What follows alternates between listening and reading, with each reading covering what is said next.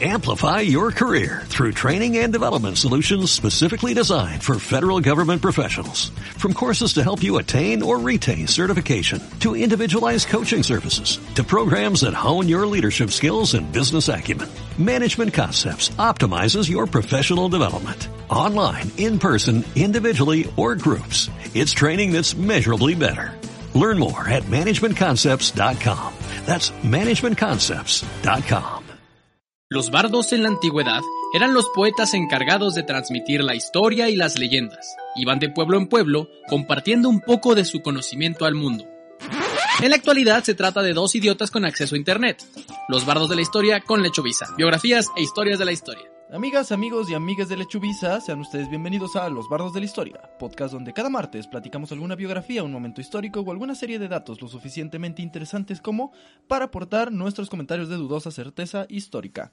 Puedes escuchar el podcast en Spotify, Apple Podcasts, iBox, Amazon Music y en YouTube, donde además puedes ver nuestras horribles caras. Mi nombre es Sergio Villagrán y como cada semana me acompaña el Arcángel Gabriel. Ídolo de multitudes. Ídolo de multitudes, malo de malos. Malo de malos. Ah, ¿Cómo andamos, eh? ¿Cómo estás, güey? ¿Cómo estás? Estoy de, Nuevo- estoy de huevos, güey. Nuevo día de grabación, Exactamente. un nuevo momento para ser estúpidos en la semana. Su momento estúpido de la semana, patrocinado por los bardos de la historia. Güey, recibí, recibí mucha interacción en Twitter por el episodio anterior y me preocupa que sea ese con el que la gente se introduzca a los bardos de la historia. Es un buen episodio porque... Es muy bueno. Y además se me hace muy cagado porque es un episodio que mucha gente ya ha hablado de eso. Entonces está, está cagado que nuestra manera de contarlo sea una de las que más les haya gustado. Cuando en realidad solo es, solo es chistes de pitos disfrazados de historia. Sí. Como mi profe de... Nunca más volveremos a hablar de esto. Nah, pero muy bien, güey. Hoy fue, hoy fue un gran día, la neta. Hoy fue un gran día y va a seguir siendo porque hoy es Los Bardos de la Historia. Número 47. Así es, número 47. Su podcast de biografías, historias y demás cositas cagadas, ¿no? Acercándonos mágicamente y mágico misteriosamente al primer año de los bardos de la Al historia, primer güey. año de Los Bardos de la Historia, que es por ahí de marzo, ¿En cinco episodios? en cinco episodios. ¿Sí? Pues al 52. Excelente. Excelente. Pues muy bien, sean todos ustedes bienvenidos. Espero que estén listos, ya sea donde nos estén escuchando, en su, eh, en su mansión, en su yate, Este es un episodio... en alguna estación espacial. Este es un episodio que está hecho para el cine, pantalla IMAX. Lamentablemente las, las compañías de streaming nos restringen a los celulares, Sí. microbuses y puestos Sí, de con- garnachas. contratamos al cabrón que grabó el origen. Por desgracia, no tenemos las máquinas como, como las que se graban en el origen. Así es, pero, Pero- de cualquier manera aquí está el estudio de Leonardo DiCaprio. Ahí está, porque ese güey dirigió el origen, Leonardo DiCaprio. Bueno, hizo el, el origen. Ajá. En fin, dos a Dios, que hizo el origen. Ah, está bueno. Para los que apenas se están incorporando, el podcast se trata de que cada semana nosotros le contamos al otro una historia de la historia o alguna biografía cagada, con la particularidad de que lo escribimos sin que la otra persona sepa de qué vamos a hablar, entonces es sorpresa, ¿no? El hecho no tiene ni idea de lo que vamos a hablar, yo le voy a dar una pista para que trate de adivinarlo. La pista del día de hoy, mi querido amigo, es que vamos a hablar de cosas muertas. Vamos a hablar de las chivas. ¡Eh, pendejo, no mames! Este, Corte, güey. Turu, turu. Regresamos y hay otro güey en lugar de mí. Sí, güey. Le queremos dar las gracias a Fernando Angulo por acompañarnos de último momento Es- Está otro, es otro yo tuyo, güey, pero gordito, güey. y, y fan de las chivas. Ajá. No, a mí me mamaba las chivas de Almeida, ¿eh? ¿Cómo jugaban? Este, cosas muertas. Las momias de Guanajuato. No, Ok, estuviste muy lejos. ok. Si bien, la historia generalmente se nos presenta como aquella ciencia que estudia y relata los qué, por qué, para qué y cómo de los grandes sucesos de la historia humana que impactaron para siempre nuestro modo de ver y entender nuestras relaciones, hay una gran rama de ella, de la historia, que es menos glamorosa, pero igual de importante. Aquella que se encarga de desenterrar los secretos que poco importan en la gran escala de las cosas, pero que en corto nos habla mucho de lo que somos y la evolución que hemos tenido en nuestros día a día. Me refiero a las costumbres, vestimentas, herramientas y en el caso especial del episodio de hoy, los trabajos de nuestros antepasados. Bien dicen que el trabajo dignifica y en esta época de vacas flacas hay que agradecer que nuestro método de vida no se encuentra entre los que voy a describir en el episodio de hoy, pues hablaremos de trabajos desaparecidos. No mames, a huevo, qué bonito. Los voy a presentar de manera desordenada, no tiene ningún orden cronológico y no es un top. Lo que vas a ver no es un top. Número uno. Piloto de mexicana. Ah. Oh. Pero evolucionó, ahora sirven café. Próximamente banquero de City Banamex. Oh. Salud. Por los victoriosos caídos. Cajero de Best Buy. Ah. Ah. Se van a ocurrir más. Sí, sí, sí. Aquí va varios. Pregunta, mi querido amigo. Arre. ¿Te gusta cocinar? Sí, ¿Te encanta? sí. ¿Y sí, o no- sí o no que una de las cosas más molestas de hacerlo es tratar de co- cortar con un cuchillo el que le falta filo? Esto hace la tarea más tardada y en ocasiones imposible, ¿no es cierto? Ajá. ¿Y qué haces cuando eso pasa? ¿Qué haces cuando tienes un cuchillo que no corta? Pues lo afilo. ¿Cómo lo afilas? Hay distintos métodos para afilar un cuchillo. Puede ser con un- una varilla de metal conocida como Bueno, pues en la antigüedad había una respuesta para este problema. Se trataba del afilador, también conocido como el amolador, que se trataba de un artesano que iba de pueblo en pueblo y de casa en casa con una ruedita de amolar que usaba para afilar, por un precio. Las herramientas de los vecinos, ya que en la antigüedad era bastante difícil hacerse una herramienta nueva, por lo que era más costeable pagarle a alguien que las afilara que comprar una nueva. O sea, era, era el, este es el cuchillo de la familia, ha estado aquí de generación en generación. Con este mataron al abuelo. O sea, sí, así lo conseguimos. Se le quedó clavado y dijimos, está bueno para el bacalao. Lo apuñalaron después de una fiesta, llegó a la casa, cayó aquí dijimos, a huevo, cuchillo nuevo. Lo apuñalaron, le dio toda la vuelta a la cuadra, cayó aquí, le hicimos un libro. Ujú. Ese fue, ese, fue el legado de nuestro abuelo. Exactamente. Nos dejó un cuchillo. No, pero es que es cierto, o sea, realmente hacerse de una herramienta no era tan fácil como ahorita. Mm, Era, pues tenías que ir con algún herrero, o tenías que ir con algún artesano que hiciera estas herramientas de calidad, o simplemente, pues sí, las podías comprar en la tienda, eh, ya digamos en épocas más recientes, pero eran caras, o simplemente era el hecho de que, güey, ¿por qué voy a tirar un cuchillo Sí. en perfectas condiciones? Lo, lo que hoy es ir al, al Waldos por un cuchillo de 12 varos, antes era tu abuelo sin playera frente a una forja de hierro al rojo vivo. Sí. ¡Toa! ¡Toa! Y sonando de fondo una canción de, de- del Señor de los Anillos, güey. ¡Pum! De que, de que oiga, eh, ¿cómo vamos a hacer para partir el pan de la reunión? De los restos de Isildur. El, el abuelo lleva forzan- for- for- forzando la pinche abuelo mamón. Compra un cuchillo, cabrón. Nosotros de viejos, güey. No eres árago. Los abuelos llevan forzándola bien duro. Con su podcast, no mames. Sí, no mamen, ya lo pegó. Ya ni nadie escucha podcast. Ya, ya el contenido se nos inyecta directamente en el cerebro en forma líquida. Bueno, entonces andaba el abuelo forjando. Ajá, el, el abuelo andaba forjando. Andaba forjando unos porrotes. Sí, así es. Este, este orificio, puta madre. Este oficio se origina hasta el, se origina, más bien tiene origen o se puede rastrear su origen hasta el siglo XVI, Ok. XV por ahí. La leyenda cuenta que fue en Noguería de Ramuín, un municipio de la provincia de Orense, Galicia, España. Allí, un afilador ambulante, algunos dicen que era austriaco, otros inglés, alemán o italiano, traía su rueda de afilar deteriorada y buscaba a un carpintero para que la reparara. Sigue diciendo la leyenda que el afilador encontró al carpintero en la población de Luintra. Este era tan buen profesional que arregló los desperfectos de aquella rara herramienta, y no solo eso, sino que tomó medidas y dibujó aquel extraño artefacto para poder hacer una réplica en su taller. Arre, De ahí que. Orense se ha conocido por ser terra de chispas, debido a los centellos que salían de la rueda de afilar. ¿Qué tal? Con el tiempo se fueron haciendo más y más, más y más prominentes. Los vecinos se enteraban de su presencia en el pueblo cuando se anunciaba con el pitido del chiflador, o el chiflo, que consistía en una pequeña flauta que sonaban y se acompañaba con el dulce grito de ¡El afilador! Investigando encontré eh, que los afiladores aún eran bastante prominentes en algunas zonas de las ciudades pobladas de nuestro país a finales del siglo XX. Sí. Le- mi investigación fue preguntarle a mi mamá y mi mamá fue como, "Ah, sí, el afilador. De hecho, me dice que yo seguía vivo. O sea, Cuando pasaba el afilador. seguía vivo. Yo ya estaba vivo. Seguía Qué pendejo. Me dijo que, que, que yo estaba... El Sergio haciéndole bromas a los taxistas. Yo aquí me morí. Aquí fue donde morí. Viendo al afilador. No, que, que, yo, que yo ya estaba vivo cuando aún por casa de mi abuelo llegaban los afiladores y que mi abuelo Sí. sacaba así que todos los cuchillos y era como por 50 varos, neta puedes matar a un cabrón y nadie se va a enterar con este cuchillo. güey. También mis tíos me dicen ese pedo, güey, que a veces pasaba el afilador. de- en Ciudad de México pasaba todo, güey. Afuera de las casas, así el afilador, el ropavejero, el, el de los fierros, el del PRI, Sí, el- todo- el, sí. el, el que afilia, el que afilia muertos. Eh, se- señor, en su casa falleció alguien en el año reciente. "Ah, sí, fíjese que eh, lamentablemente murió mi hermano Rodolfo. ¿Y cuáles eran sus apellidos? Rodolfo, Rodolfo, ¿qué, qué apellidos para rezarle? sí. Ok. ¿Sabe Sa- cuál era su Sánchez Márquez, Sánchez Márquez. Fecha de nacimiento de Rodolfo para ubicarlo en el panteón, ¿no? Muy bien, muy bien. Domicilio pongo este.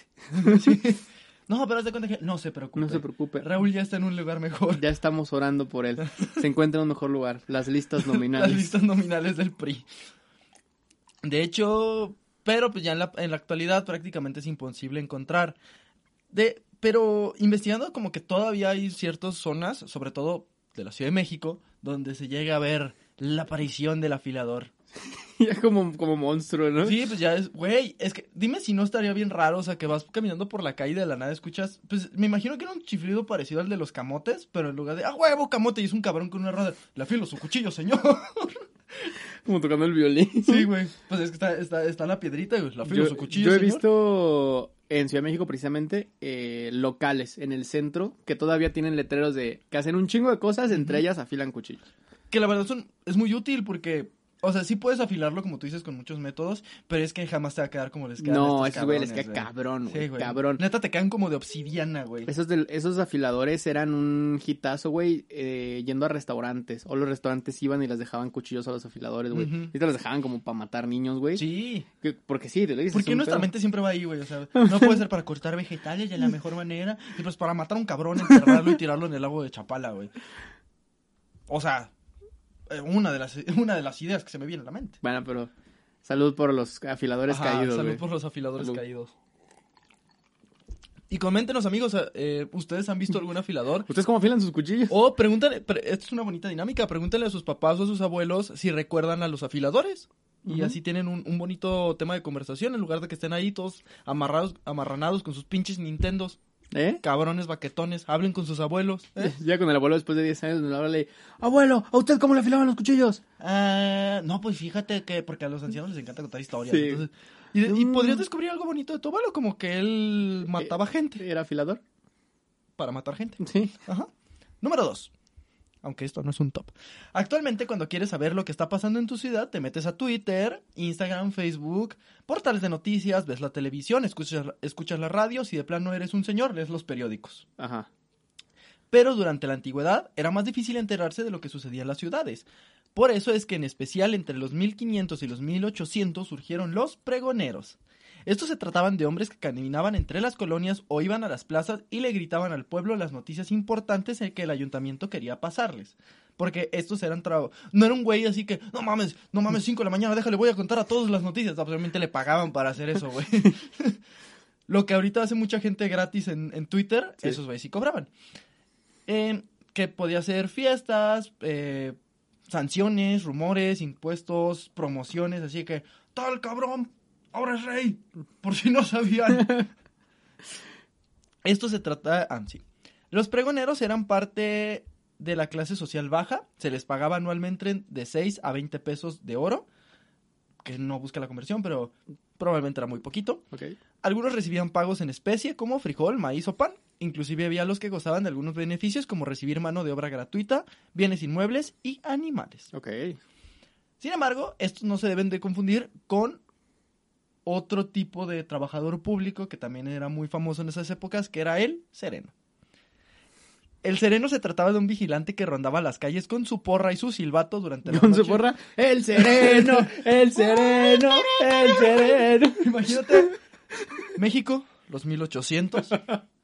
Te vas a dormir, apagas tus velas, le rezas a la Virgen de Guadalupe y de repente a las 3 de la mañana empiezas a escuchar algo.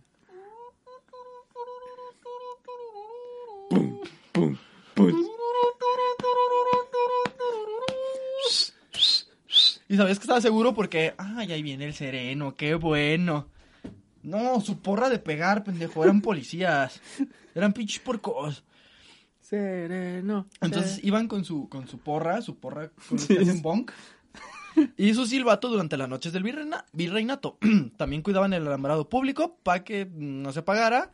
Y si se apagaba, pues lo prendían. Sobre todo, pues en ese entonces les sorprenderá, "Ah, pero no había, no había electricidad. Entonces iban con su palito. Entonces cuando se apagaban la- los faroles de la calle era como, puta madre, y sacaban su pinche palito y era como, ahí va. Ay, Ahí se apagó. Ahí va. Ahí va. Y ahí llega el pinche Dumbledore a quitar todas las luces con un encendedor. Pero además esa era luz eléctrica, pinche Dumbledore culero, güey. Porque no podían llegar. Ay. Ajá, ahí va, ahí va. Güey, yo me acuerdo de- del sereno por la película de Robin Hood. La de Disney. Se hacen pasar por un sereno del castillo. no sé si Ah, él o, o- Little John. Fíjate, fíjate que yo, Robin Hood y Little John. la imagen que más tengo del sereno es en la película de La leyenda de la Nahuala. Mm, también. Que, que, que pues, literal lo pone así de que las seré. Porque pobres güeyes están toda la madrugada que tantas pinche cosas no veían, güey.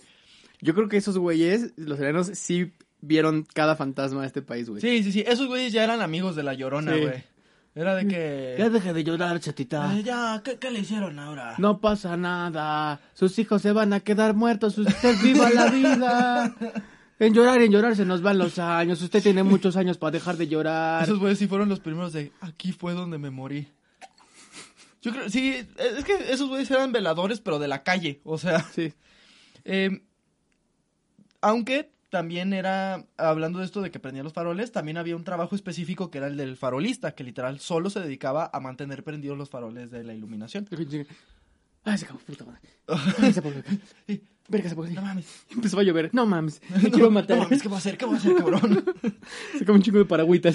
Oye, ya había uno, pero era, eh, ya el, el que era empleado del mes, traía flechas de fuego, güey. ¡Guau, guau, guau! No, güey, de una sola flecha prendía una Sí, calle así, con una trayectoria perfecta. Le ponían las veladoras en un arco. Sí. Solamente y el vato, Pero pues como era de noche nadie veía al otro. y, ven. y el sereno. ¡Ah! ¡Prendió todas las velas! Ese güey, yo creo que ya en, sus, en su casa lo odiaban al sereno. Era como, ¡ya me desperté! ¡Alguien vio mi sombrero! ¡Ya lo encontré! ¡Gracias! Sí, por eso nunca duraban sus pobres matrimonios, güey. Ay, no. Básicamente, eh, era un policía porque te dedicaba a evitar robos, asaltos y peleas de borrachos. Los primeros serenos se documentan a partir del año 1715, cuando se creó el cuerpo de serenos. El 12 de abril de 1760. Ah, y posteriormente en 1765 se creó el cuerpo de serenos. Comandante, quiero que busque a los hombres más serenos de esta ciudad. Ni un nerviosito. Puro sereno. El cuerpo del sereno, güey. ¿Cómo está el cuerpo del sereno? No, fíjese que sí, yo ya lo inspeccioné bien al sereno. Sereno, repórtese. Comandante, aquí reportando. Curiosamente, el puesto de comandante de los serenos era el que tenía el más alto índice de suicidio. de suicidio laboral, güey. Estos, como ya lo dije, estos hombres eran también conocidos por la, forma, por la famosa consigna que gritaban, las 12 y todo sereno, cantadas a la medianoche o cantadas a la una, dependiendo del horario. Y eh, también daban anuncios meteorológicos, güey. Entonces, cuando no estaba todo sereno o cuando estaba, cuando había, estaba nublado, gritaban, las dos y nublado. Esos güeyes eran, eran, eran los señores del clima, güey. ¿Sabes cómo lo sabían? Porque veían el cielo, güey. Las dos y está lloviendo. Y que los güeyes salían como si nada, el resto de la ciudadanía en shorts hasta que les gritaba el sereno. Está nublado. No mames, me va a llover. Porque nadie volteaba, confiaban ciegamente en el sereno. Es que en el virreinato tenían cuello de puerquitos, güey. Nadie podía ver No, el cielo más que los Se serenos. tenían que tirar al suelo. está lloviendo. Ayúdame, ayúdame a levantarme. Señor Sereno, ayúdeme. El hombre Se cayó el El gordito hombre de los cuchillos. Mm, dato curioso, en la glorieta de los insurgentes de la Ciudad de México existe una escultura que honra a tal personaje como eh, el eh, tiene el nombre de El Guardafaroles. Número 4. Ok. El ¿Cuál? fue el tercero. Ah, ok, ok, ok. Cool, cool, cool, cool. Contéstame esta pregunta. No, bueno. ¿Cuáles son los elementos que hacen una cubita perfecta? Qué bueno me lo preguntas. Son vaso jaibolero, de dos a tres dedos, ron, de preferencia tu mejor blanco de Bacardí, un, un, White un- label. un white label, un, bacalao de aquilo, ¿no? Un bacanora cachetón, como le quieras decir. Así es. Hielito, yo recomiendo tres cuartos del vaso. A partir de ahí, refresco de cola. Hay quienes lo mezclan, yo clásico. Claro. Limoncito arriba, tristras y fondo. y lo tiras porque te quedó bien venenoso. Pues sí, tienes toda la razón. Y sorpresivamente, según mis conocimientos, en la antigüedad, el más complicado de conseguir de aquellos ingredientes era el hielo. Bueno, y la Coca-Cola porque pues no había, Sí. pero pues cállate. Antes no existían sistemas de congelación, por lo tanto, literal había raza que se dedicaba a subir montañas y extraer hielos para el consumo humano. Como en Frozen, Y güey. la refrigeración, sí, güey, tal cual. De igual manera se extraían de cuevas o túneles donde las temperaturas permitían su formación. De tal manera que, a la, que, a la- que lo que ahora es dar dos pasos al refri en aquellos tiempos implicaba horas de expedición, materiales, eh, materiales especiales y varias vidas humanas. No mames. ¿Qué dirían esas personas si ven que cuando se te cae un hielo en lugar de recogerlo lo avientas abajo del refri? No mames. ¿Alguna vez habías pensado eso? O sea, el pedo que era conseguir hielo en la antigüedad cuando no habían sistemas O de sea, refrigeración. iban y lo sacaban de una montaña. Y luego, ¿cómo se lo veían en las ciudades? Porque eran bloques otototototes, güey. Lo metían en hieleras con hielo. Sí, lo metían en sus refris. Ay, güey. Qué pendejo. No, pues obviamente tenían, pues sí, este, materiales que evitaban que se, que se descongelaran, pero eran, o sea, bloquesotes, güey. Aunque se llevaban Que- una tonelada de hielo Ajá, para que- que... a la ciudad llegara a 600 kilos. Exacto, güey. Literal, para, para este, esta bebida que traemos, güey, varios Sherpas dieron su vida, güey.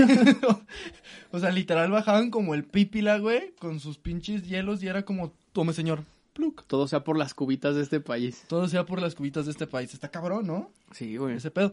Por eso en la antigüedad, en los lugares donde era muy caluroso y no tenían, no, evidentemente, manera de, de- de conservar lo- los alimentos, los conservaban con un chingo de sales y de especias para que no se echaran a perder. Y fue una de las razones por la que eh, en realidad se tuvo que ent- se entraron en este pánico cuando los turcos fueron los que cerraron o los musulmanes cuando cerraron el paso a las Indias que era de donde conseguían sus sales y las especias. Por eso todos en Europa fue como, ¿qué vamos a hacer? Se nos va a echar a, comer, a, a perder las cosas. No podemos contratar un Sherpa que nos traiga medio Himalaya cada cinco minutos. Porque se nos mueren. Entonces, por eso fue tanta la urgencia de ir a conseguir las sales y las especies. Y a la fecha, por eso muchos platillos de esos lugares son muy salados, ¿no? Sí, o por eso la cultura de los embutidos o de las carnes de ese tipo en Europa. Era carne que tenía normal, pero que como las guardaban con sal durante chingo de tiempo, Sí. te salía después un, una, un jamoncito serrano, un parma. Sí. Lo, lo- sí, exacto, también los quesos y todo eso. En cambio, en Rusia era como, eh, eh, eh, podían matar a la vaca y ahí se quedaba viva la vaca, güey. O sea, era la vaca de la familia. O sea, Sí, tu sí. abuelo mató una res y ahorita... se, se se conserva conserva. y se conserva. De hecho, el pedo es El calentarla. pedo es calentarla porque estamos a menos 38 grados. ¿Cómo hay humanos viviendo en Siberia, güey? Eso siempre me ha sorprendido. El ser humano es una madre impresionante, güey. Yo te voy a traer la historia de Siberia. Ok. Pero sí, siempre me ha sorprendido ese pedo, Sí. güey. ¿Cómo hay humanos viviendo en Siberia? Bueno, era, esos fueron los que traían hieleros. Se llamaban hieleros. Los hieleros. Los hieleros. Lo que ahora es tan fácil como ir a tu refri. En ese entonces probablemente no sobrevivías. Y, y al primero que se le ocurrió la idea, muchos lo llamaron Hieloco. Eh. sí, güey. Seguimos. Actualmente la comunicación es tan sencilla, las tecnología- la tecnología satelital nos permite llamar por teléfono a alguien del otro lado del mundo en solo segundos, siendo escuchado solamente por el FBI y la persona que recibe nuestra llamada. Sin, sin embargo, en los inicios de la telefonía este no era el caso. Una vez que el teléfono se comenzó a popularizar en las grandes ciudades, por ahí de finales del siglo XIX o inicios del siglo XX, fue necesario instalar centrales complejas que conectaran las líneas telefónicas y que permitieran continuar el flujo de la comunicación. Fue de esta manera que nacieron los operadores o telefonistas, hombres que conectaban de forma manual las llamadas. Y muchas mujeres también, güey. Cállate. ¿Cómo funcionaba? Güey, las chicas del cable. Cállate. A eso voy. ¿Cómo funcionaba? la luz era el indicador de una llamada entrante. En ese instante... Alguien prendía el foco en la oficina. ¡No mames, están llamando! ¡Sí, huevo! No. Todos emocionados porque Sí. nadie llamaba, ¡Una ¿no? llamada! Contrataron 250 operadores de líneas telefónicas y se realizaba aproximadamente tres llamadas al día. Siento que así se siente ahorita, güey, todos estos lugares de, de... Como lo vi en televisión, de que si llama usted ahora, de verdad, si llama usted ahora, se lo juro, le regalamos el, el, Y, el lo- pinche y los fryer pisos pan. de operadores, Sí. los güeyes cogiendo ahí en el Sí, piso, güey. güey. O sea, es como, si usted, mire, si usted llama en este momento, no solo le regalamos un Jade Cook, le damos los, los Virtual Eyes, le damos los Eagle quién sabe qué verga, les damos unos zapatos, le damos el tour a Disneylandia, se puede quedar con la empresa, solo llame. Por favor, Por favor, es llame. una llamada. Por favor.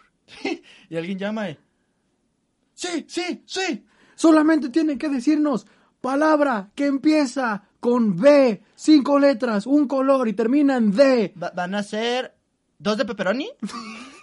¿Una de pastor? Ahí no vive Julián. El PRI.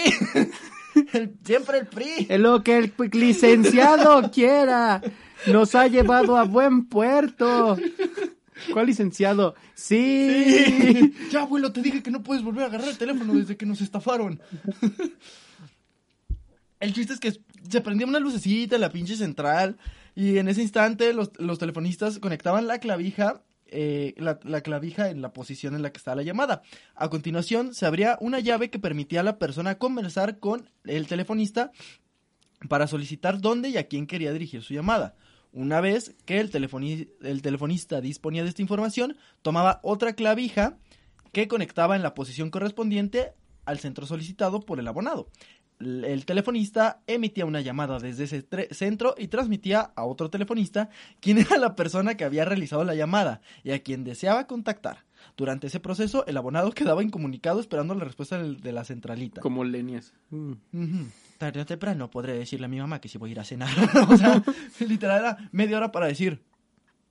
Arre, sí, sí, sí voy. O sea, que fuera la línea ocupada, ¿no? sí, de que. No, que fuera el número equivocado. No mames. No, aquí no vive. Aquí no- Es que, según Me yo, lleva. no marcabas a números. Marcabas a la central. A la centralita y. ¿La puedo conectar con mi mamá? Y como eran tan poquitos teléfonos, a huevo, sí sé quién es tu mamá, güey. Sí, Sí. está bien. Ahorita te la paso.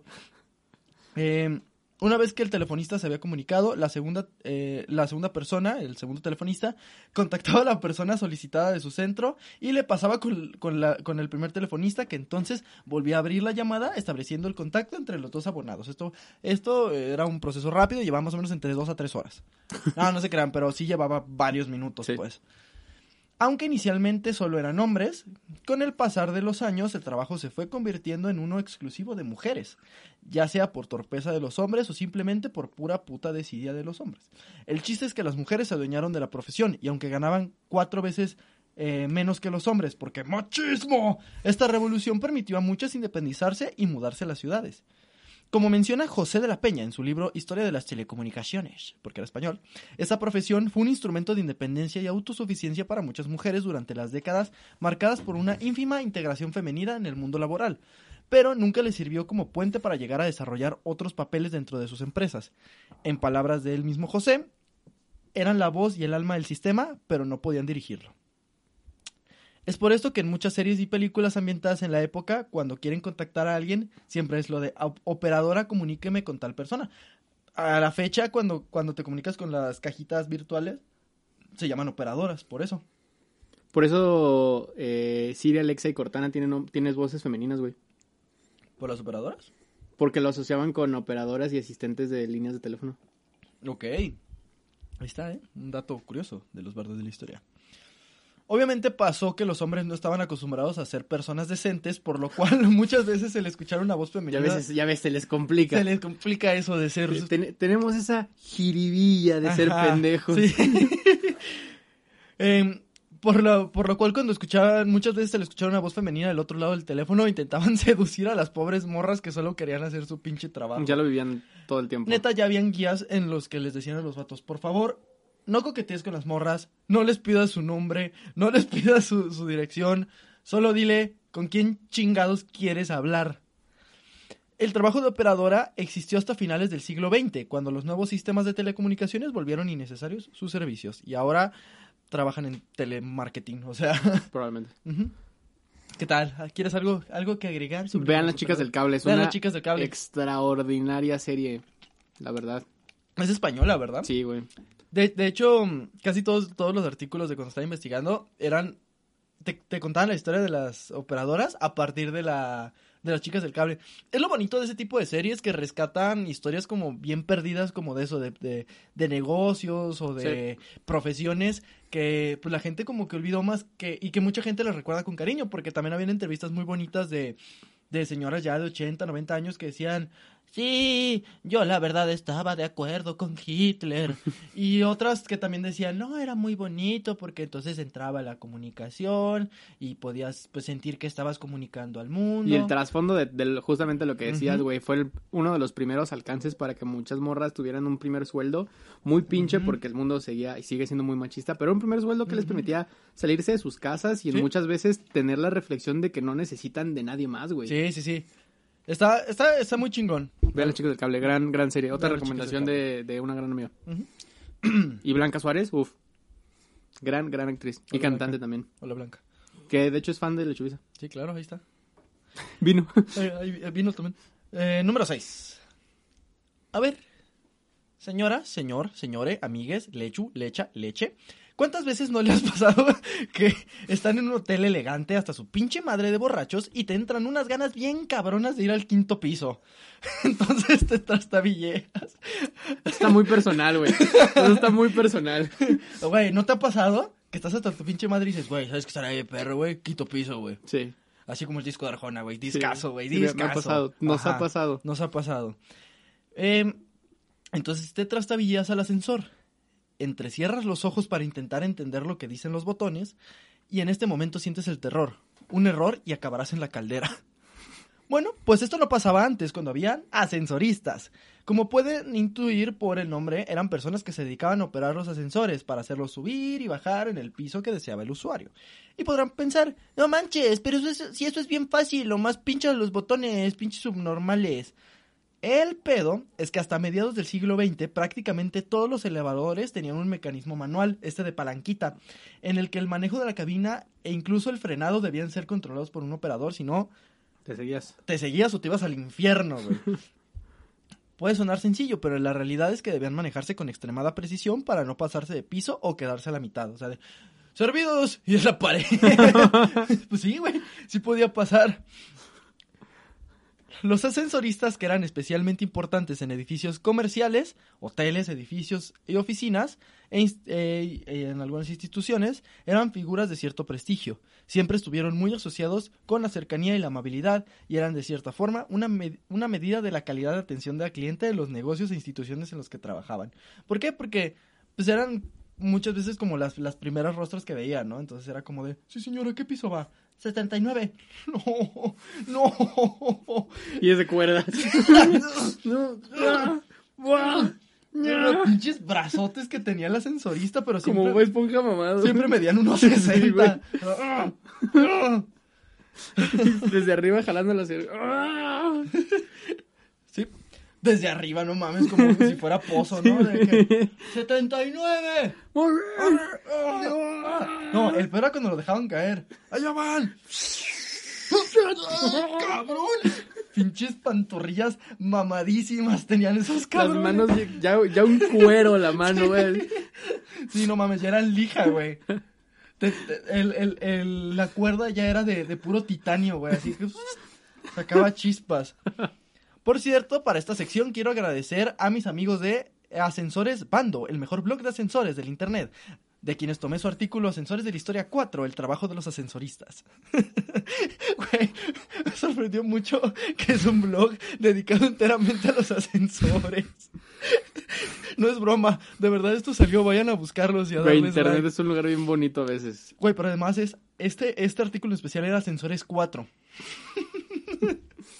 Ok. Qué bonito, güey, la verdad es que se me hace muy bonito porque estoy seguro que hay alguien, probablemente ascensoristas, que les da mucho cariño leer sobre sus Sí, trabajos. claro, y es como, güey, qué bonito. Yo me blog. subí a, a ascensores con asistente, güey. ¿Mm? Hace relativamente poco, hace cinco años, güey. Pero es un tema no de funcionamiento, sino de protocolo. ¿En dónde? Era en una oficina de gobierno gringa, Ok. eh, en Nueva York.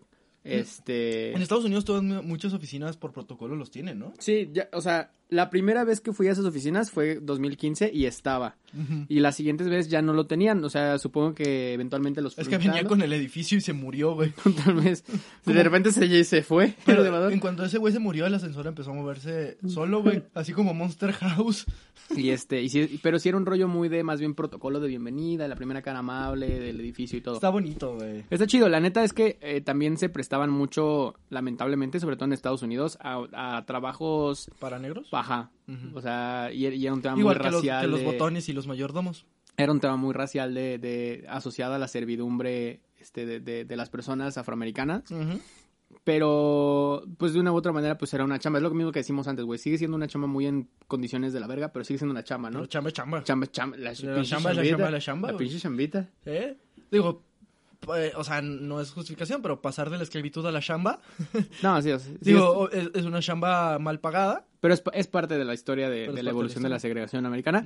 Y sí, me tocó, me tocó ver ese pedo. Y en varios edificios, o sea, no nada más al que fui de, de gobierno, sino en, en una tienda departamental, en, Sí. en departamentos, en hoteles. Sí, está, está curioso. En hoteles ya casi no, porque los, los, los elevadores de los hoteles en Nueva York son como del, del, del tamaño de una de hielera. Y tienen que subir como a 10 personas. Sí. Entonces dijeron, y chance ya no cabe este güey. Sí, chance ya Que eso no. va puro huésped. No, y es, y es lo que decía, güey, pues ya cuando tienen botones que literal lo hacen todo, no botones de los, Sí. los que cargan, sino botones en el ascensor. Cuando, cuando pienso en botones siempre pienso en el de Saki Cody. Eh, En eh, Emilio, Esteban, Esteban, Esteban. Esteban. Ah, no, no, Esteban era el blanco, el, el, el negrito era, es- era el gerente, ¿no? Sí, Del sí. hotel. El señor Mosby. El señor Mosley. Ted Mosby. Ted Mosby. También era Ted Mosby, ¿verdad? Sí. Pero era Mosby escrito diferente. Ok. Moseby. Mosebi. Muy bien. Número 7. ¿Sabes cuál es uno de mis mayores miedos, camarada? Mm, el señor Polilla. Ahora que lo mencionas, eh, sí, me da mucho miedo el señor Polilla, pero, pero no, pero no, no vamos a hablar del señor Polilla nunca. No. ¿Qué por...? Sergio va a tener problemas para dormir hoy, ¿eh? No mames, güey. No, güey, que por ser un apático mamón nadie vaya a mi funeral y que mi tumba se quede sin nadie que llore sobre ella. Ah, Güey, no. te lo he dicho varias veces. Después del señor Polilla sí está culero. No digas su nombre ya, güey. Ok. Carlos. Roberto. Roberto Carlos. Llegó. No afiliado al futbolista. Llegó Carlos. Llegó Llegó Carlos. El señor Polilla. Eh, esto no hubiera sido un problema antes, pues sin pedos hubiera podido haber contratado los servicios de una plañidera. ¿Qué son las plañideras? Se trataban de mujeres que se rentaban para ir a llorar a un funeral o un entierro. Así de simple, güey. Se cree que esta... Pero no es tan simple.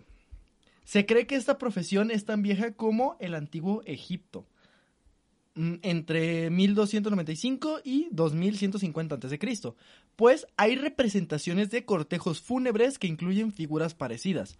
El mismísimo Herodoto, viejo amigo del podcast de los bardos de la historia, describía que era habitual en los ritos funerarios de los egipcios, güey, que hubiera plañideras. O sea, es bien cabrón. También los griegos. Ellas se emplastaban de lodo el rostro y la cabeza y así, eh, eh, tal cual así lo describía Herodoto. Se, emplas- se emplastaban el lodo de rostros y, eh, rostro y cabeza, así desfiguradas y desceñidas, con los pechos descubiertos, dejando en casa al difunto, marchan por la ciudad llorando y dándose golpes en el pecho. Iban en grupo y las letanías las alternaban con esos movimientos de mano que podemos ver en el fresco. El fresco era uno de los... No el súper. No, no, era, era uno, una como pinturilla de ahí de los egipcios. El llanto se representa por lágrimas que caen, eh, que caen de los ojos y muecas de dolor. Aparecen niñas porque efectivamente la profesión se transmitía de madres a hijas que acudían a aprender oficio.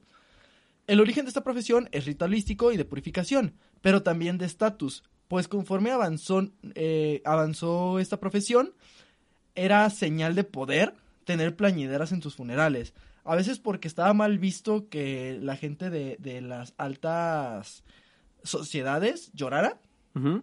Entonces contrataban gente que llorara por ellos. Es que justo estoy buscando aquí porque hay una... Yo, yo conocí el concepto cuando estuve en...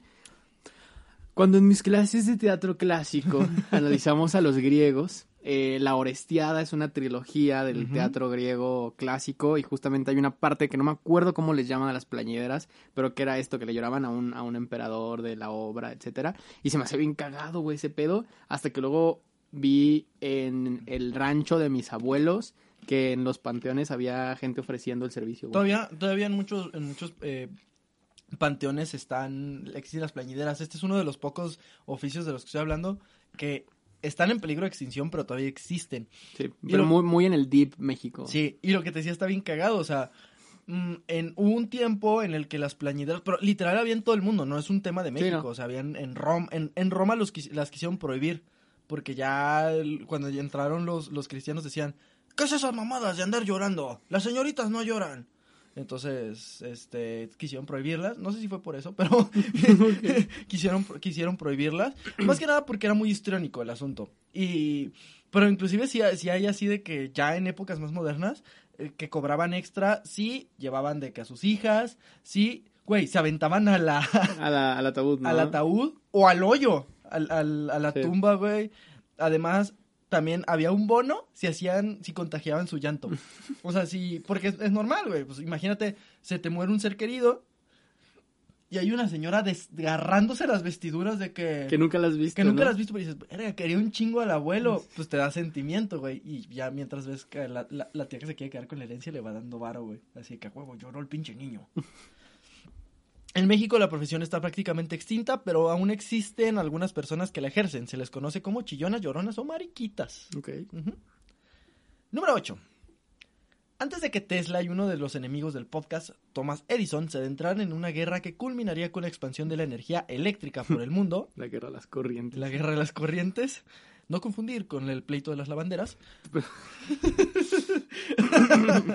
Pero vean el episodio. Ajá, vean el episodio que tenemos sobre la guerra de las corrientes. No confundir con nuestro episodio de las lavanderas, por, por si estás escuchando esto en el futuro.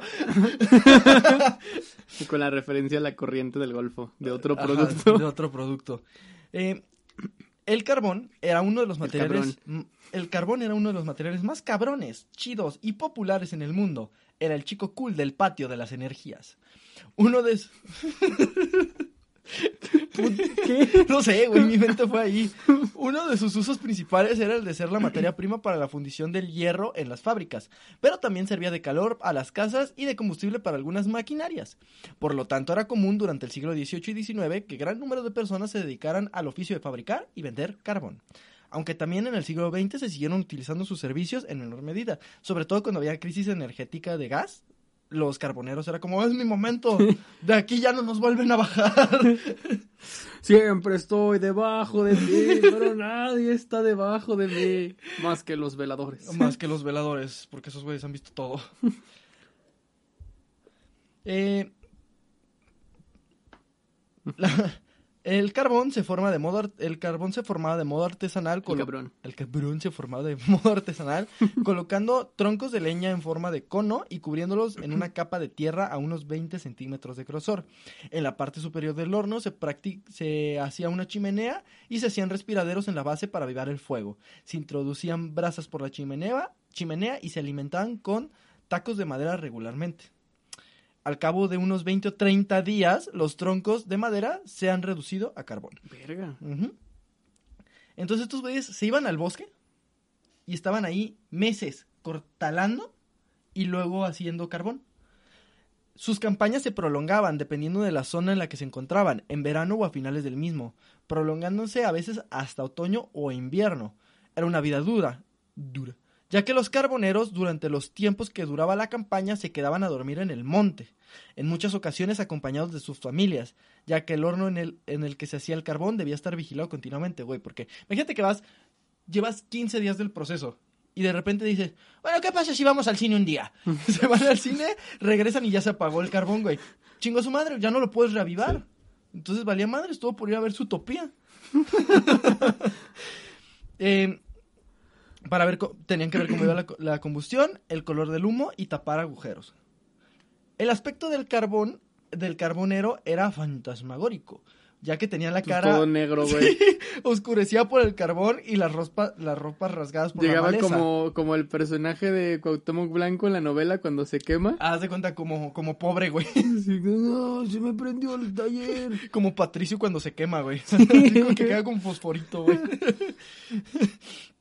La figura de los carboneros fue muy típica en los pueblos, con sus silbatos y trompetillas junto a sus ennegrecidos carros, esperando que las vecinas o los vecinos salieran a las calles para comprar carbón, ya fuera para cocinar o para los braseros, porque obviamente el carbón que se utilizaba en las fábricas era de otra índole, las pinches fábricas nomás llegaban y con sus pinches este, taladros semiautomáticos nomás cortaban medio bosque y era vámonos cabrones. Esos güeyes eran más artesanales, era más para, señora, señor, tiene frío, yo también, tome carbón.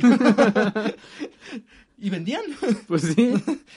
Encontraban algo en común con su público. Ajá, el frío. El frío. Es de la industria del, ca- del carbón en Sonora. Sí, sí. Carbón, carbón, caliente su casa. ¡Chinga tu madre! Sí, no mames.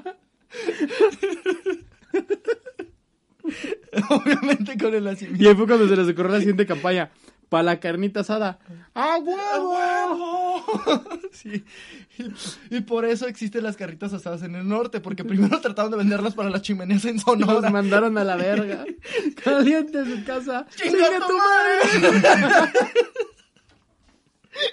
Pobre güey, venía todo ennegrecido. Después de cuatro meses en el bosque, carbón se le había pagado por ver la puta película de su utopía, güey. Dice, a huevo, a huevo que en, Coahu- en Coahuila me van a comprar mi carbón, güey. Señor, señora, usted puede aumentar la temperatura de su morada unos 10 grados con este producto. ¡Vete a la verga! ¡Chúpame el pito mejor! ¡Una putiza mejor, ¿cómo ves? ¿Y si te, y si te caliento a putazos? La gente sonora es brava, güey, es brava. Creo que no. Ay. Obviamente con el nacimiento de los nuevos combustibles o tecnologías para el carbón, estos personajes fueron desapareciendo. Ah. Además porque los mataron a todos en el norte, güey, los lincharon, güey. Sí, ¡Ay, mira el pendejo que vende carbón! ¡Ah, mátelo! ¡Mátelo!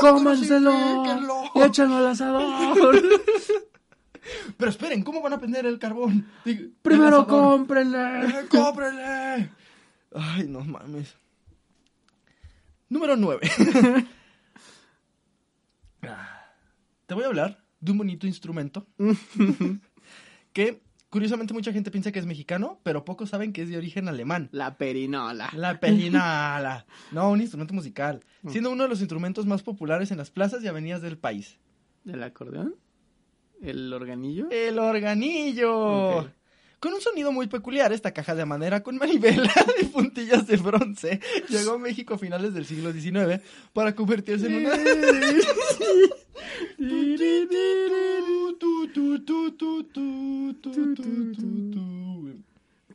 Porque se le cansaba la mano. Aguanten, aguanten. Se lo volteaba al lado con los... Güey, Alex Fernández tiene un, un beat cagadísimo de por qué desaparecieron los organilleros, en la que lo compara de que, imagínate el organillero,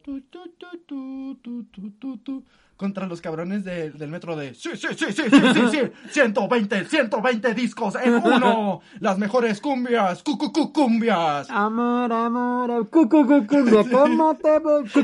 Carmen se me Sí. perdió todo. Llévelo, llévelo, llévelo, super remix, 120, 120, y no le cupieron tantas, pero le digo 120. Como, como, y contra el pobre organillero, que el pobre señor está famélico y de... Como también, también hace poquito Soy Fur puso un tweet de organilleros, pues me acuerdo qué decía, güey. Ah, así de, no mames, señor, es una clínica de abortos. Neta, clínica. tiene que estar sonando su organillero aquí afuera.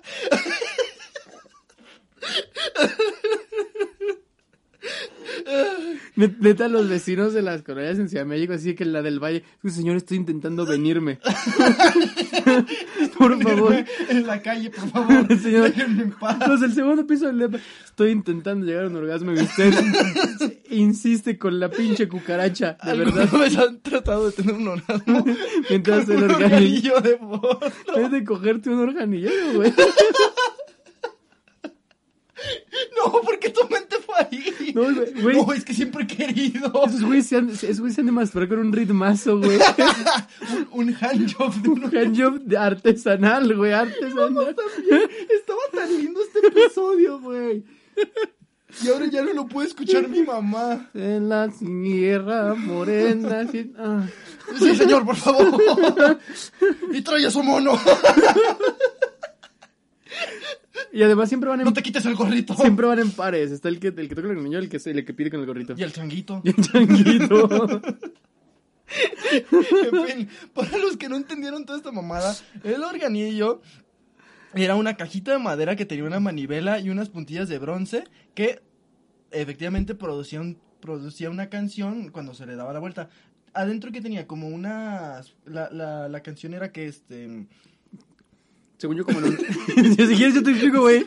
No te angusties. Ayúdame, ayúdame, padrino. No sé cómo funciona un organillo. No, no sé Ay, barras. No estoy seguro, pero según yo, Gracias, güey. en, en- como en un, en un rodillo de metal tienen ciertos puntitos Sí, sí, que con las maderas van haciendo vibraciones. Sí, sí, sí, o sea- como estos recuerditos que te venden luego Simón, en las Simón, librerías, Simón, pero en grande. Es que eran así, Es eso, pero güey. en grande y con un señor gordo vestido de Pancho Villa. de Pancho Villa. Entonces así funcionaban. Oh, Pancho Villa se vestía de organillero. Ajá. Este instrumento se popularizó. No, curiosamente aquí digo. No sí mames, de, de Pancho Villa. ¿Por? Este instrumento se populari- popularizó en el país a finales del siglo XIX cuando no existía la música.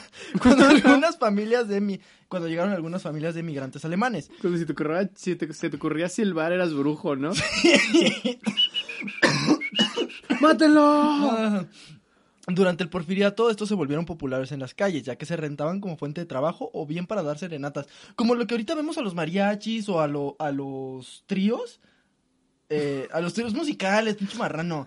Se veían a los organilleros así de que en, en la plaza de que. No mames. Organillo, señor, señora. No organillero para la fiesta. Güey. Si es mi novia estás viendo esto, te voy a llevar serenata con organillero. Por favor, sí. Sí. Y llévale carbón porque es el norte.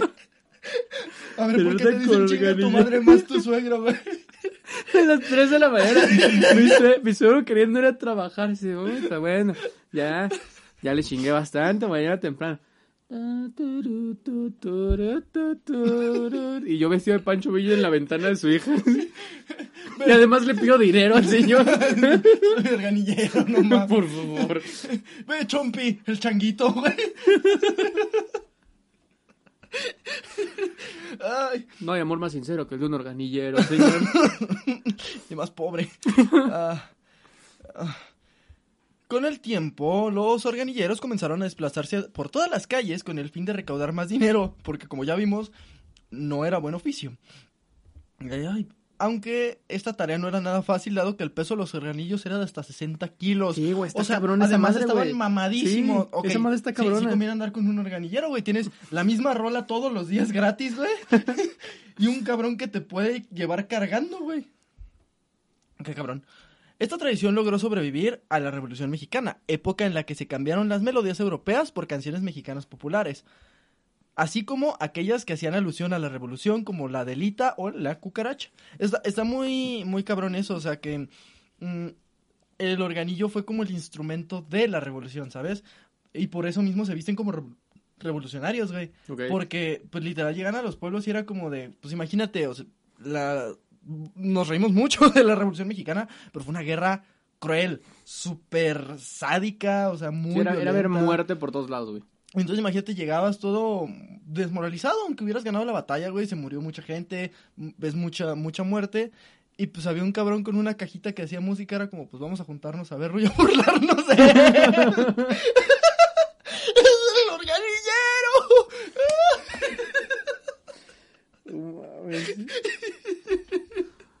Llorando la muerte de toda tu familia.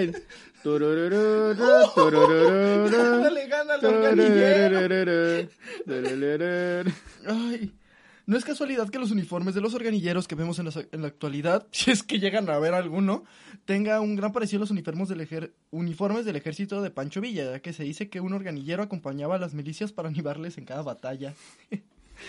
Hay uno, hay un organillero para los que vivan en Guadalajara que se pone todos los domingos al mediodía en López Mateos y Mariano Otero. Sí, sí, sí, sí, sí, sí, sí. Por, por, por aquí cerca, este... eh, pero no trae un changuito. No, Nomás trae un niño. un niño chamagoso. y muy peludo. Y muy peludo. Pero a mí no me engaña, señor. Ese no es un Eso no es changuito. un chango. Ah. Así este uniforme de color beige o kaki, con una gorra con estilo de capitán en la misma tonalidad, hace alusión a este hecho que forma parte de la narrativa popular de nuestra historia. En 1917 se formó la Unión de Organilleros de la República Mexicana y en la década de los 90 el gobierno de la Ciudad de México impulsó un programa para preservar esta tradición en el centro histórico. Sin embargo, es una de las profesiones que se han visto mermadas por el paso de los años. Ya fuera de broma, a mí me da, me da como algo cuando veo un organillero, porque se me hace, o sea, pues sí, o sea, ¿quién chingos quiere escuchar eso? Pero se me hace lindo. Cuando escucho música de organillero, no sé por qué mi corazoncito se, se, se alegra, güey. Es el soundtrack de los centros históricos del país, güey. me recuerda mucho, por ejemplo, eh, cuando viajaba a la Ciudad de México con mi mamá. Bueno, no bajé muchas veces, pero cuando iba al centro con mi mamá, con mis abuelos, ¿sabes? Escuchaba el organillero. Y este fue el único que cuando supe de que, verga, sí es cierto, o sea, ya no van a ver, o sea, muchos niños ya no van a A ver eso, pedo. saber qué pedo. Sí me agüité, o sea, sí se me salió una lagrimilla. Dije, güey, verga, o sea, qué triste. Pero pues luego dices, pues no mames, o sea, cámbiale el organillo y póngale una videocasetera, güey, o sea, y ya que reproduzca Spotify. Algunos puestos honoríficos que quedaron fuera de este, de este, de este podcast fueron la partera o la comadrona, que también milenarias, que son, que eran las mujeres dedicadas a ayudar a otras mujeres, porque son las únicas que tienen partos, Sí. este em, a, a parir, o sea, eran mujeres preparadas para tener partos. Este, bueno, si eres un hombre también puedes parir, ya sabes, ustedes entienden Sí, sí, sí. equidad de género, lo que sea. Este, em, que tenía una base pues extremadamente machista porque era como solo las mujeres pueden ayudar a las mujeres a ayudar a parir, pero güey, eran unas cabronas porque literal eran las expertas en que no se muriera ni la mamá ni el niño cuando literal lo único que tenían era una cegueta Sí. para ayudar a parir, güey. Y un chingo de leche de vaca. Y un chingo de leche de vaca, Le güey. echaban pasto. Mantequilla, mantequilla para que salga. Am, torrero, ¿Torero? torrero. ¿Torrero? ¿Qué es un torrero? Imagínate que hacía un torrero. Este es medievalón. ¿Tiene que ver con las torres? Literal, era el cabrón. El güey que estaba en la torre. que tenía que estar en la torre y era como... ¡Vi un pájaro! ¡Vi una lagartija!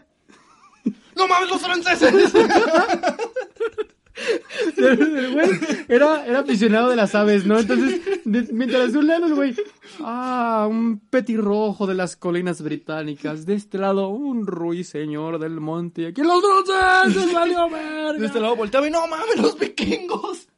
Sí, era literal güeyes que se pasaban días y noches porque Volteaba ahí- y un vikingo ya se había comido a su compañero, Sí, güey, porque ahí comían, ahí dormían, ahí iban del baño y pues obviamente de edad media, güey, cagaban y lo aventaban por la Sí. torre. ¡Aguas!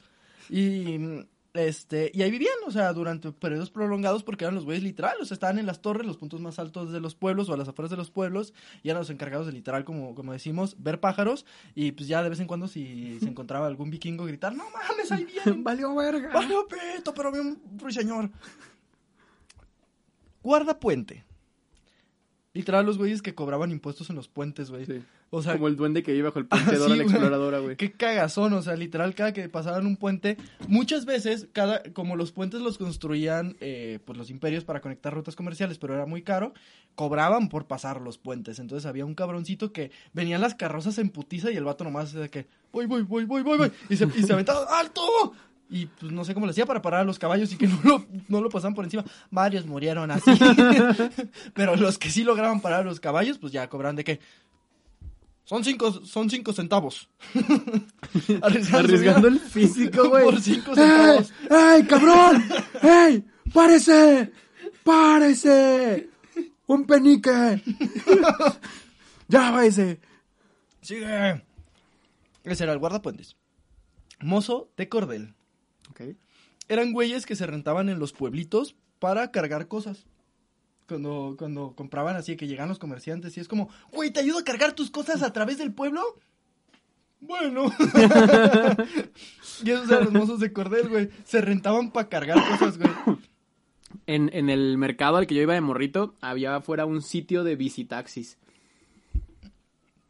Pero los visitaxis siguen habiendo, güey. Sí, pues, pero ya nada más como en mercaditos de barrio muy, muy, muy local. Me, me siguen dando un chingo de risa los visitaxis, güey, porque neta a veces sí los ves sufriendo. Por ejemplo, yo he visto por ahí por colonias de estilo en La Barranca o así, Sí. que son, a veces tienen subidas mortalísimas, güey. Y ves al visitaxi rompiendo las leyes de la física, pedaleando de que llevan a, a una pareja, güey. Inclusive aunque sean esbeltos, güey. A una pareja. ¿Cuánto gusta que pesen? Entre los dos. Ciento... 120 kilos. 120, 170 kilos. Simón. digo, 150 kilos. Y el cabrón, solo con la fuerza de sus piernas, güey. Que probablemente ni desayunó, güey. Va. Desayunó una coca, güey. Sí, güey, va en una de las pendientes más inclinadas de Guadalajara de que, dale, tienen que llegar a ese Dairy Queen. Gracias, Son 10 pesos. son 15 varos. O el vato también cuando van de bajada con el súper lleno y cuatro amores, los güeyes en el freno. No mames. No, mames. no mames, esas madres no tienen freno, güey. Van poniendo los pies, güey, así ¡ah! como Spider-Man cuando detiene el tren. ¡Ah! Ah, Se le empieza a romper su playera al Necaxa. Mientras los güeyes atrás en la cabina ni encuentran. De los güeyes, qué pinche frío. Sí, no, No mames. de- Ando bien cansado. No, es que ahorita me agarró un cáncer y es güey adelante. ¡No! Y se cae al llegar y lo recogen los vecinos. Es solo un niño. No. Un señor de 50 años. ¿eh? Bigotón. Es solo un niño. Un niño. Son 10 baros porque era de bajada. y llegamos a el último de nuestro podcast del día de hoy, número 10. Querido, querido por muchos, yo pensé que decía querido por mu- querido muchos, no sé. Querido por muchos y dado a muerte por algunos cuantos despechados, un ángel que repartía a diestra y siniestra el líquido preciado y blanquecino, el padre de muchos según la, clas- la clásica y misógina tradición mexicana. Estamos hablando, por supuesto, del mismísimo lechero. The Milkman. Ah, ok. Es que pensabas que estaba hablando, no, güey. no. Obviamente, güey, el, el- el líquido vital blanco, güey, es La leche. la leche. Ok. Que se trataba de un hombre que vestido de blanco recorría las calles de la ciudad en corcel, sí, era un caballero. Y en bicicleta, sí, era afortunado. gritando, ¡La leche! o ¡La leche! Si quería ahorrar espacio. Algunos otros, De toda la cuadra gritando, ¡La leche! cuando llegaba a la última casa era como, ¿qué será eso? En cambio, los, los de El adelante de como, Le. "A huevo, la leche. Pasó el señor de Le. Y pasó el del... eh, no sé qué significa. Está dando un ch- ¿No? Qué raro cómo funciona el sonido. Algunos otros le- Los últimos de la cuadra nos veían un güey en vergüenza donde me dice Rojísimo. Rojísimo. morado, güey.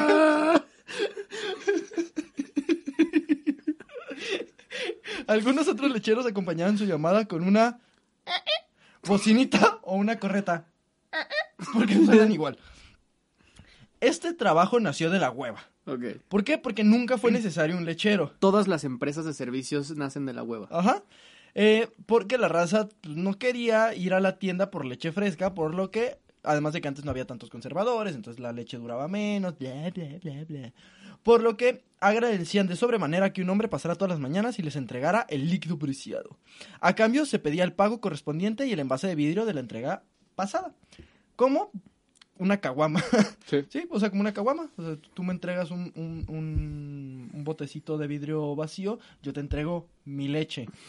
Eh, era una operación comercial eficiente, sin intermediarios. Muchos lecheros recibían la leche directamente de las granjas, de las granjas productoras y los Granjas del pollón. Ajá, donde se hacen las mejores leches. No preguntes de qué es la leche. Eh, y los consumidores obtenían así un producto de gran calidad a un muy buen precio. Quienes, re- quienes recuerdan esa leche recuerdan que sabía completamente diferente a la que se compraba hoy en los supermercados, porque era leche del día, casi toda. Ahora bien, muchos eh, ubicamos este famoso dicho que tú eres hijo de lechero.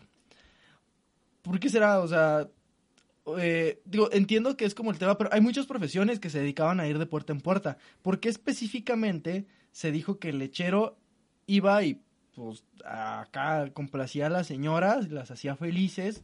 Este, yo digo, mi teoría es que le pasó a un famoso, güey. Que lo pasó el presidente. Ajá, que le pasó así de que a Azcárraga, güey. Azcárraga señor, güey. Y se le dedicó a agarró un odio, güey. Un odio a los lecheros, güey. Y- Para que de ahí en, en adelante todos los padres de familia esperaran con una escopeta la entrega de la leche. A los lecheros. ¡Déjalo en la banqueta! Sí. ¡Sáquese! ¿Por qué te arreglaste tanto? ¿Por qué? Que fíjate que sí he escuchado mm, historia de gente, de güeyes que literal se dedicaban a, a vende- a- a repartir carne, leche, huevo, que decía que sí pasaba. O sea, que sí pasaba que las señoras tenían así como su código para, para decir acá de que, ¿y cuál es la leche más buena? Y era como, "Mm, no mames. Muchas gracias. Sí, o sea, sí, sí, Sí, pasaba. pues debe claro ser. que pasaba. Las primeras grandes compañías productoras de leche comenzaron a abrir a mediados del siglo XX y cambiaron para siempre la economía de los lecheros. La gente se acostumbró a comprar su leche en las tiendas de abarrotes y los supermercados, junto con el resto de la despensa. Estas compañías tenían la ventaja de poder distribuir a todas las tiendas del país. Es por esto que cada vez se ven menos lecheros en las calles, aunque aún existen, sobre todo en la Ciudad de México. Los pocos que quedan viven entre la nostalgia de la época dorada y la supervivencia, ya que actualmente no es tan fácil tener una vida digna si se tra- trata de trabajar únicamente como lechero. Y así, con estos pocos ejemplos de los muchos que existen, podemos darnos de una breve idea de la vida en tiempos pasados. Esto fue algunos empleos desaparecidos. ¿Qué tal? Gracias. ¿Cuál será el próximo empleo en desaparecer? Eh, fíjate que cuando estaba haciendo este podcast sí lo pensaba, güey. Hay muchos empleos que están en, en aras de desaparecer. Muchos, por ejemplo, de maquila. Sí. Por, por la, la maquinaria, güey. Eh, muchos que tienen que ver con programación, inclusive, porque ya muchas máquinas pueden programar, o sea... em, En, en general, básicamente todo el comercio que involucre a una persona en una tienda atendiéndote eh, podría desaparecer, güey. vendedores. Bueno, inclusive ya hay tiendas, por ejemplo, en, la- en las que no necesitas intermediarios. Tiendas físicas. Llegas, agarras tu productito, lo pasas y tú mismo te pagas. O sea, Sí. Y toda esta gente que trabaja de cajeros o gente que trabaja... lo decimos de mamada, pero los telefonistas... ¿Cuántos por los operadores así de teléfono han muerto? O sea... Ya en muchos supermercados he visto que la mitad de las cajas son de autopago. Vas tú y como dices, pones tus productos, tú los pagas y todo, y solo hay una persona que revisa que no salgas corriendo con cuatro melones, Con cuatro teles. con cuatro teles. Pero pues sí, güey, o sea, eventualmente vas a aparecer. Sí, por suerte creo que nuestras profesiones no son tan fáciles todavía de copiar por una inteligencia artificial como es este, eh, sabes, como todo el tema educativo, trabajar con gente. El día que inventen un robot que sepa decir el rato, valió verga, güey. sí, güey. Ya no vamos a tener trabajo. Pero por lo pronto, pues hay que, hay que disfrutar, ¿no? Y disfrutar el momento en el que vivimos. Así es. como Este momento, que es el mejor para seguir a Lechubiza en redes sociales. arroba los bardos de la historia en Instagram y también arroba lechubiza en Instagram donde subimos contenido diferente, no nada más como este podcast, sino como algunos videoensayos, Ajá. reseñas Son- y demás son dos contenido. páginas distintas. Dos páginas distintas, Ah. arroba los bardos de la historia y después arroba lechubiza en Instagram. De cualquier manera, en otras redes sociales como Twitter, Facebook, eh, YouTube, nos pueden encontrar como lechubiza, ahí el contenido está conjunto y el podcast lo pueden encontrar en todas las plataformas disponibles, habidas y por haber. Así es. em, pues no nos queda más más que agradecerles. Mm, la verdad, este es uno de los episodios que más he disfrutado escribir porque Está bonito. está muy bonito. Está muy Después de hablar de muchas cosas trágicas, Sí, feas, este, muertes, sí. este, violaciones a los derechos humanos.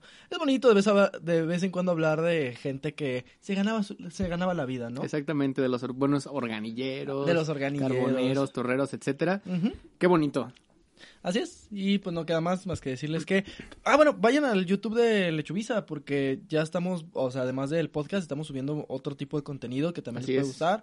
Eh, son videoensayos donde si por alguna razón quieren ver qué hay dentro de nuestra mente, pues ahí hay un poco más de, de nuestras reflexiones, hay videoensayos, hay de todo.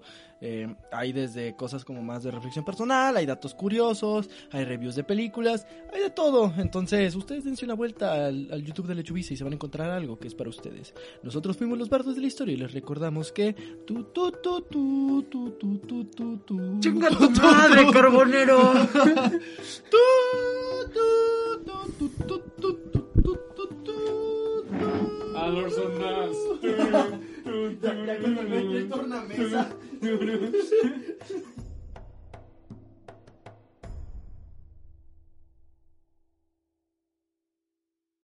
Amplify your career through training and development solutions specifically designed for federal government professionals. From courses to help you attain or retain certification, to individualized coaching services, to programs that hone your leadership skills and business acumen, Management Concepts optimizes your professional development. Online, in person, individually, or groups. It's training that's measurably better.